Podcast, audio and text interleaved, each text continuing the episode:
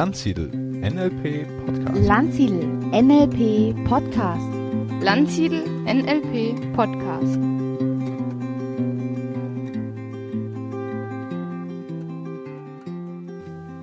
Herzlich willkommen zu einer neuen Ausgabe des Landsiedel NLP Podcasts.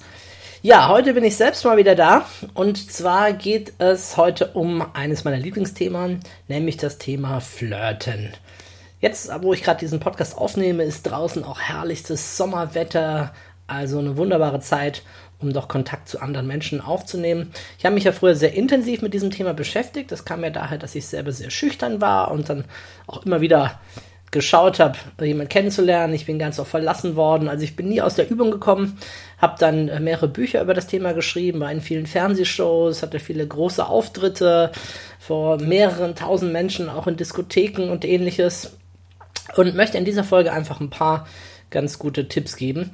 Und zwar es nicht so sehr um das Thema Selbstbewusstsein und wie raff ich mich auf, jemand anzusprechen. Das ist ja für viele auch ein ganz, ganz großes Thema, aber da gehe ich an anderer Stelle ja häufiger schon drauf ein, sondern diesmal soll es darum gehen, angenommen, ich bin jetzt schon im Gespräch, im Kontakt, ich habe mich aufgerafft, ich bin am richtigen Ort, die richtige Person ist da, wir haben uns zugezwinkert, wir haben Hallo gesagt und sind jetzt so im Dialog. Und die Frage ist, wie kann ich jetzt diesen Dialog nutzen und wie kann ich dabei NLP ganz gezielt einsetzen, damit dieses Gespräch einen guten Verlauf bekommt. Also ein ganz wichtiges Ziel ist natürlich logisch und NLP-Grunddisziplin ist das Thema Rapport, eine gute Beziehung zu dem anderen Menschen aufzubauen, also mit dem anderen auf eine Wellenlänge zu kommen. Und wie kann ich das erreichen? Naja, ich kann das ganz gut erreichen, zum einen, indem ich nach inhaltlichen Gemeinsamkeiten suche, aber auch nach körpersprachlichen Gemeinsamkeiten, also sprich den anderen zu spiegeln. Das heißt, ich passe mich in der Körpersprache dem anderen an. Also wenn die andere Person gerade eher etwas ruhiger ist, dann bin ich auch etwas ruhiger. Wenn die andere Person gerade sehr dynamisch ist, dann bin ich auch eher dynamisch. Das setzt natürlich voraus, dass ich die andere Person gut beobachtet habe, dass ich mich auf die andere Person eingestellt habe, mich kalibriert habe, wie wir das im NLP nennen, also meine feinen Antennen ausgefahren haben und wirklich auch das mitkriege, was bei der anderen Person passiert. Und das ist nicht so selbstverständlich. Viele Menschen, die jetzt nicht aus so einem Hintergrund kommen, sich nicht solche Podcasts anhören, so wie du jetzt, äh, die sind manchmal erstaunlich blind. Die schauen einen an und sehen gar nicht, was da gerade beim anderen abgeht, was da passiert. Folglich können sie auch gar nicht reagieren, wenn der die Mundwinkel verzieht, wenn der eine, ähm, die Augenbrauen hochzieht oder ne, so, so kleine Reaktionen, die einem das Gefühl geben, oh Mann, das war jetzt vielleicht nicht so geschickt. Ich sollte vielleicht ein bisschen gegenrudern. Das kriegen die aber oft nicht mit. Also, das ist ganz wichtig, den anderen genau wahrzunehmen, auf ihn zu achten, sich dann in der Körpersprache, also Gestik, Mimik, Sprechgeschwindigkeit und so weiter, ein Stückchen auf den anderen einzulassen und dann vor allen Dingen auch dem anderen gut zuzuhören. Also genau hinhören und schauen, was sagt denn der andere. Die meisten Frauen lieben es sehr, wenn Männer nicht nur von sich erzählen und sagen, mein Haus, mein Auto und so weiter. Das ist übrigens der größte Fehler, den Männer machen können, sondern äh, auch mal zuzuhören, mal zu sagen, mal zu sagen, ich lehne mich mal zurück, zu schauen, was kommt denn jetzt vom anderen. Und auch da ist es sehr hilfreich, das, was wir Pacing Leading Rhythmus nennen, aufzubauen. Das heißt, immer auch mal Informationen von sich selbst preiszugeben. Vielleicht nicht gleich die intimsten Details, aber so ein bisschen was Persönliches erzählen. Dann zu schauen, ah, re wie reagiert der andere? Erzählt er mir auch etwas Persönliches von sich? Und dann kann ich nach und nach ein bisschen persönlicher werden. Äh, selbstverständlich haben bestimmte Dinge in so einem Gespräch einfach nichts verloren. Gerade weil man den anderen gerade erst kennenlernen. Man muss auch erstmal schauen, wer das ist. Nicht jeder will dann gleich wissen, wo meine größten medizinischen Probleme liegen oder welche Krankheiten ich alles in mir habe oder ähnliche Dinge. Aber so ein paar persönliche Dinge äh, tun dem Gespräch schon ganz gut, um es auch zu öffnen. Und dann kann ich schauen, erzählt der andere mir auch ein bisschen was Persönliches. Dann kann ich vielleicht noch ein bisschen weitergehen. Und so ist das so ein Rhythmus. Ich übernehme die Führung, führe in ein bisschen in einen persönlichen Bereich, schaue, folgt der andere mir. Wenn er mir folgt, kann ich vielleicht noch ein bisschen weitergehen. Wenn nicht, dann wieder ein Stückchen zurück. Also, das ist ein sehr genaues sich abstimmen aufeinander und den anderen zu beobachten. Selbstverständlich sind hier die ganzen klassischen Kommunikationstechniken alle extrem hilfreich. Also zum Beispiel gute Fragen zu stellen ähm, sehr viele offene Fragen, um einfach Informationen von dem anderen zu bekommen. Das hilft ja auch dann entsprechend die Redeanteile gleichmäßig zu verteilen. Auch so eine Technik wie das aktive Zuhören, also den anderen aufmerksam beobachten, ihm auch Signale senden, ne, Blickkontakt, auch mal vielleicht nicken, dieses kleine Ja, hm, stimmt und so weiter. Also das sind alles äh, sehr wichtige Techniken. Und ich gehe aber davon aus, dass du das alles auch schon weißt. Das sind so die ganzen Klassiker. Und jetzt kommen wir mal so ein bisschen zu den speziellen NLP-Tools, die ich da machen die, also die ich besonders gerne in solchen Gesprächen anwende. Also das erste ist mal, was ist das Ziel von dem Flirtgespräch? Ich kenne die andere Person noch nicht. Ich weiß noch nicht, ob uns vielleicht irgendwann eine Freundschaft, eine Liebesbeziehung äh, oder eine Seelenpartnerschaft verbinden wird. Das weiß ich alles noch nicht. Aber ich weiß eins, das ist ein neuer Mensch und dieser Mensch ist einzigartig, ist was ganz Besonderes. So wie ich auch einzigartig bin. Und es geht darum, eben einander kennenzulernen. Und deswegen möchte ich, dass die andere Person auf jeden Fall dieses Gespräch in guter Erinnerung behält. Und das tut sie am einfachsten, indem sie sich gut fühlt. Also ist meine erste Strategie, ich möchte, dass wir beide uns in diesem Gespräch gut fühlen. Ja, wie kann ich das erreichen, dass die andere Person sich gut fühlt? Eine sehr einfache Möglichkeit ist, ich spreche mit dieser Person über Themen, über Dinge, die sie besonders interessieren, die bei ihr gute Gefühle hervorrufen. Also zum Beispiel könnte ich sie fragen, wenn ich jetzt eher harmloser einleite, ja, was sie denn gerne macht. Das kann sie jetzt natürlich ganz offen interpretieren, zum Beispiel in Richtung auf Hobbys oder Beschäftigungen. Und wenn sie mir erzählt, dass sie zum Beispiel gerne reitet, dann frage ich sie einfach ein bisschen tiefer rein in dieses Gefühl. Ja, was ist das für ein Gefühl, wenn du reitest? Wie ist das, auf so einem Pferd zu sitzen? Reitest du schnell, langsam, springst du auch? Ich meine, ich bin ja ein Laie dazu, aber trotzdem kann ich natürlich da, je nachdem, was äh, die andere Person mir dann gibt, verwenden, um sie tiefer reinzufragen in dieses Gefühl hinein. Und wenn ich sie gut beobachte, dann werde ich sehen, wie ihre Augen leuchten, wie ihre Physiologie sich verändert. Und äh, vielleicht ergibt sich sogar ein guter Moment, um dieses schöne positive Gefühl zu ankern. Das heißt, festzuhalten durch eine Berührung, durch ein Schlüsselwort oder durch eine ganz bestimmte Gestik oder Mimik, die ich in dem Moment mache, die verbunden wird mit diesem Gefühl.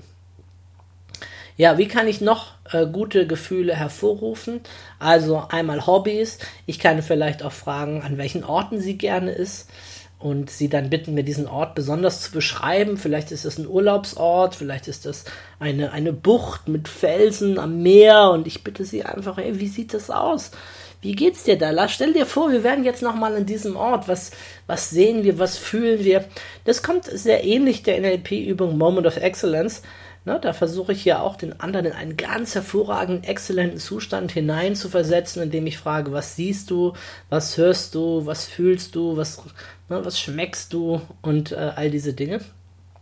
Dadurch helfe ich der anderen Person, sich da wieder dran zu erinnern, das in den eigenen Sinnen absolut wach hervorzurufen, während sie gleichzeitig hier mit mir sitzt und wir uns ganz normal unterhalten. Das heißt, ich helfe ihr dabei, sich in unserem Gespräch sehr, sehr gut zu fühlen und dieses gute Gefühl dann auch entsprechend mit mir zu äh, verankern. Ja, ähm, Stichwort ankern. Also kann natürlich ein gutes Gefühl auch festhalten. Das könnte ganz einfach passieren. Sie erzählt mir was Wunderbares und äh, ich berühre sie ganz sanft am Arm oder an der Hand oder wo auch immer, während ich ihr tief in die Augen schaue und so verknüpfen wir halt dieses Gefühl. Ne, was ich auch äh, häufiger mal mache, ist, dass ich jemanden frage, ob er das Gefühl kennt, dass sich Verliebens oder wann er sich das letzte Mal verliebt hat. Das hängt immer ein bisschen von der Situation ab, welche Frage da gerade geschickter ist oder ob die, ob er sich gerne verliebt. Dann lachen dann viele und sagen, ja klar, und wie ist das so, wenn du dich verliebst? Was machst du dann für Dinge? Wie geht's dir dann? Wie fühlst du dann? Und dann beschreibe, lasse ich sie diesen Zustand auch genau beschreiben. Und während sie diesen Zustand von Verliebtheit in diesen Zustand hineingeht, da lächle ich sie einfach an. Und dieses Lächeln von mir wird dann eben verknüpft mit diesem, mit diesem Zustand. Das heißt, wenn wir das eine Zeit lang gemacht haben, kann ich später durch mein Lächeln bei ihr wieder dieses, diesen Gefühl des Verliebtseins eben auch hervorrufen. Was ich auch sehr gerne mache, ist, dass ich die Person frage, was ihr wichtig ist Und da gibt es zwei Varianten. Also das eine ist entweder, was ist dir wichtig in deinem Leben, sehr allgemein, oder was ist dir wichtig in der Beziehung. Und das ist schon richtig. Mit diesen beiden Fragen komme ich auf das Thema Werte zu sprechen. Und ähm, das kann man vielleicht nicht in den ersten drei Minuten bringen, aber so nach ein paar Minuten ist es durchaus okay, so eine Frage zu stellen. Wenn der Rapport da ist, ich meine, wenn der Rapport nicht da ist, dann kannst du überhaupt keine tiefergehenden Fragen stellen, dann bitte zurück zum Anfang und die einfachen Dinge machen. Aber wenn der Rapport da ist, dann wird sie dir anfangen, ein bisschen was zu erzählen. Zum Beispiel, nehmen wir an, sie sagt, oder es könnte ja auch er sein, ne, falls ich hier weibliche Hörer habe, das kommt immer drauf an. Nehmen wir an, die Person sagt, Vertrauen ist hier sehr wichtig. Dann lasse ich sie dieses Vertrauen ein bisschen näher beschreiben. Dann frage ich zum Beispiel, was macht Vertrauen für dich aus? Oder wie fühlt sich Vertrauen an? Oder beschreib mir doch mal eine Situation, die du meinst, in der dir jemand vertraut. Ne, wie, wie ist das dann für dich? Und dann reden wir über diese Werte ziemlich konkret. Und allein über seine eigenen Werte zu reden, das sind ja Dinge, die einem wichtig sind, die einem am Herzen liegen, sorgt in der Regel dafür, dass die andere Person sich wieder besser fühlt und gleichzeitig entsteht auch ein gewisses Maß von Vertrauen und Vertrautheit. Aber eine Bitte habe ich, wenn du die Werte der anderen Person nicht teilst, dann rede nicht so, als würdest du sie teilen. Du kannst einfach mit der Person über diese Werte reden und musst nicht sagen, ja, ich habe diesen Wert auch, das ist auch mein wichtigster Wert, mein Nummer eins Wert. Das finde ich nämlich dann Verarschung. Und was mir besonders wichtig ist beim Flirten, ist wirklich authentisch zu sein, dem anderen so zu begegnen, wie ich bin. Und das heißt aber auch nicht, dass wenn er mir einen Wert sagt, mit dem ich nichts anfangen kann, dass ich sage, was denn das für ein Quatsch und ein Unsinn, sondern im Gegenteil, dann werde ich neugierig und dann höre ich zu. Was erzählt mir die andere Person aus ihrem Leben? Und das ist etwas, was, äh, was ein sehr großes Maß an Wertschätzung ausdrückt gegenüber dem anderen und seinen Werten und ich deine Neues kennen. Und für unsere Beziehung, die in dem Moment entsteht, ist das auch gar nicht so wichtig, dass ich allen Werten super zustimme. Natürlich ist es schön, wenn beide ganz viele Gemeinsamkeiten finden auf der Ebene, aber auch das respektvolle einander zuhören, das Nachfragen kann, dieses tiefe Vertrauen schaffen. Also wir reden über Werte und insbesondere sehr gerne über Beziehungswerte. Also was könnte das noch sein? Freiheit könnte das sein. Ähm, Liebe. Möglicherweise kommen wir auch dann irgendwann auf das Thema Sexualität. Finde ich auch super spannend. Und im Gegensatz zu vielen Lehrbüchern, die das aus dem ersten Gespräch verbannen, ist das äh, eines meiner Lieblingsthemen über das ich sehr gerne rede, auch mit, mit wildfremden Menschen. Und es ist unglaublich spannend, die Reaktionen dann zu sehen. Ich meine, ich schneide das ganz harmlos an und teste mal, wie das Thema ankommt und dann kann man das durchaus äh, vertiefen und also manches Gespräch ist dann schon wirklich in äh, sexuellen Vorlieben äh, weitergegangen. Aber das muss nicht sein. Also bitte, du musst das hier nicht so weit treiben. Du kannst auch einfach ganz normal über, über halt über Beziehungen reden. Ja, und dann lasse ich ab und zu so Dinge fallen, und das ist schon fast ein bisschen, äh, das ruft halt Bilder im Kopf des anderen hervor, fast schon ein bisschen hypnotisches Sprachmuster. Ist äh, mal angenommen, wir beide würden zusammen in Urlaub fahren. Wo würden wir hinfahren? Ja, oder mal angenommen, wir wären zusammen. Oder wie würden wir das und das Thema angehen? Oder ganz dreist wäre natürlich dann schon, nur damit du jetzt die Logik verstehst, wie würden wir beide unsere Kinder nennen? So, ne, das ist natürlich alles sehr, sehr weit äh, vorweggegriffen, sorgt aber dafür, dass die andere Person in ihrem Kopf anfängt, sich Bilder und Gedanken davon zu machen, wie das denn mit mir wäre. Und selbst wenn sie das abstreitet, ist ja überhaupt kein Problem, dann sage ich, ja, ja, klar, natürlich sind wir nicht zusammen. Das ist ja nur so eine Vorstellung, das ist ja nur so eine Idee. Ich frage mich halt, wenn wir beide auf so einer einsamen Insel wären, was würden wir dann machen? Würden wir den ganzen Tag streiten? Worüber würden wir streiten? Würden wir uns äh, einen schönen Tag machen? Wie würde der aussehen? Würden wir zusammen Wein trinken abends oder nicht? Was würden wir tun? Würden wir am Strand spazieren gehen oder und so weiter? So entstehen halt Bilder im Kopf über den anderen. Man kann es auch tu mal so als ob Prinzip nennen. Ne? Tu so als ob wir beide eine feste Beziehung hätten. Wie wäre das? Was wäre nach 20 Jahren? Über welche Themen würden wir reden? Worüber würden wir diskutieren? Ne? Wie würde es uns gehen? Also Sorge dafür, dass die andere Person sich in diesem Gespräch sauwohl fühlt, richtig gut fühlt, dass die andere Person Bilder im Kopf hat, dass sie immer wieder Vorstellungen hat, was sie sieht, hört, fühlt, Erlebnisse, idealerweise welche, die am besten mit dir verknüpft sind. Und du wirst sehen, wie plötzlich von einem Gesprächsthema man immer weiter, immer tiefer aufs nächste kommt.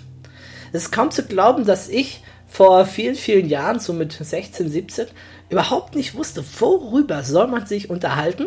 Smalltalk fand ich langweilig und blöd. Es gab keine Themen und heute kann so ein Abend, so ein Gespräch, das kann gar nicht lang genug dauern. Es geht zwei, drei, vier, fünf Stunden. Ich habe mal mit jemandem, den ich gerade kennengelernt habe, eine ganze Nacht telefoniert oder auch schon geredet. Wirklich 10, 12 Stunden plötzlich und du kommst von einem Thema aufs nächste und es ist mega spannend, diesen Menschen kennenzulernen. Setzt natürlich voraus, dass du wirklich gut darin bist, äh, gezielt Fragen zu stellen. Da bietet sich ja im NLP das Metamodell der Sprache an. Wenn du das noch nicht kennst, solltest du unbedingt mal äh, lernen, da wirklich tiefer zu gehen, mit, mit, mit guten Fragetechniken, Fragestrategien mehr aus dem anderen rauszukriegen, mehr als ihm eigentlich selber sogar klar ist. Das heißt, während er das macht, entdeckt er auch ganz viel über sich. Du kannst natürlich in diesem Flirtgespräch auch auf die Metaprogramme achten. Das sind Muster äh, des anderen in der Wahrnehmung. Du kannst äh, schauen, auf welchen Wahrnehmungskanal er besonders aktiv ist, visuell, auditiv, kinästhetisch. Du kannst ähm, ein bisschen mehr hypnotische Sprachmuster noch einbauen. Das wäre sogar mal ein ganz eigenes Thema für so einen Podcast, nur zu gucken, wie kann ich bestimmte hypnotische Sprachmuster, Vorannahmen, Gedanken lesen, ne, zum Beispiel, wie kann ich die einbauen in so ein, in so ein Flirtgespräch.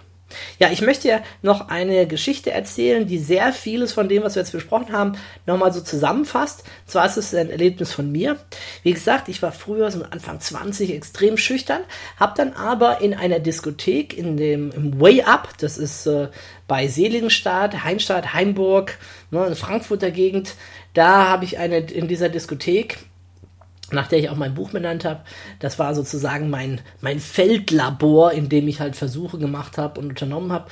Als ich das erste Mal da war, war ich so schüchtern, dass ich nicht einmal auf die Tanzfläche gegangen bin.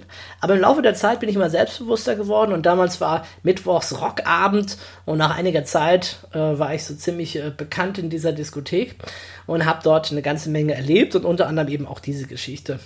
Und zwar, ich war dort, da eine wunderschöne Frau, und habe gedacht, okay, was macht die gerade? Ah, die steht auf der Tanzfläche und tanzt.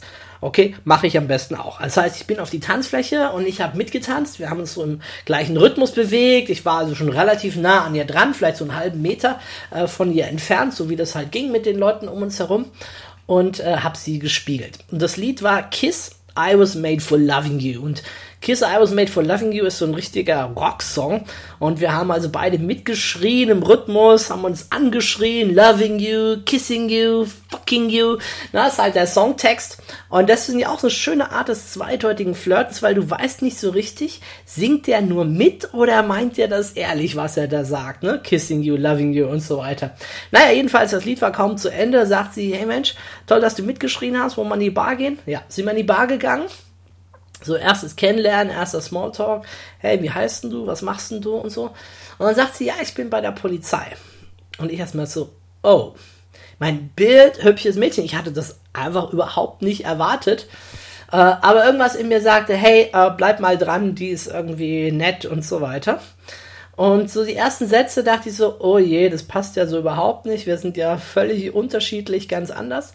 Aber trotzdem, ich weiter nett geblieben, bisschen gespiegelt, Rapport aufgebaut.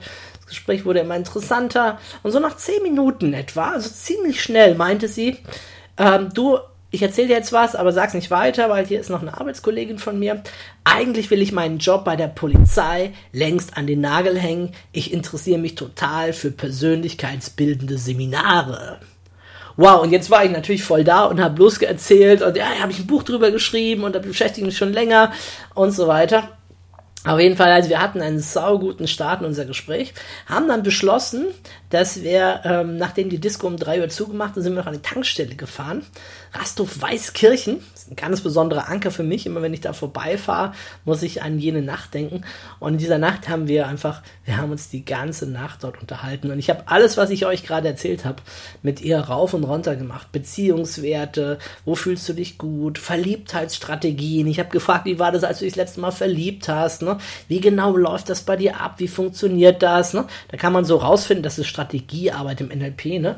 was da jemand in seinen Sinnen nacheinander für konkrete Schritte durchläuft, um sich zu verlieben. Es wird jetzt ein bisschen den Rahmen sprengen, das alles aufzulisten, aber ein Aspekt war sehr interessant.